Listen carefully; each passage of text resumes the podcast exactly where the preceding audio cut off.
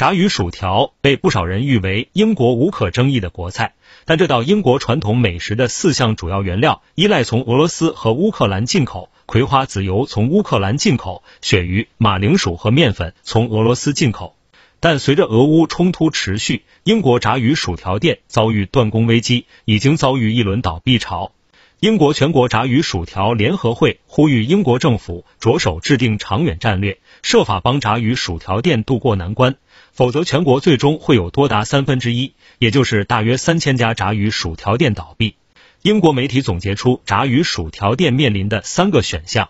一是涨价，这意味着以廉价著称的传统小吃变得不是那么回事儿；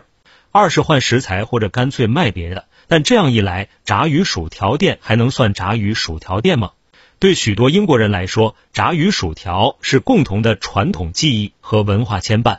英国不能失去炸鱼薯条，就像西方不能没有耶路撒冷一样。三是关门大吉。英国全国炸鱼薯条联合会会长安德鲁克鲁克呼吁英国政府着手制定长远战略，设法帮炸鱼薯条店渡过难关。否则，全国最终会有多达三分之一，也就是大约三千家炸鱼薯条店倒闭。克鲁克表示，他担心英国政府尚未充分认识到问题的急迫性。他说：“现在就行动，我们需要采取行动，否则一旦造成长远损害，就无法挽回了。”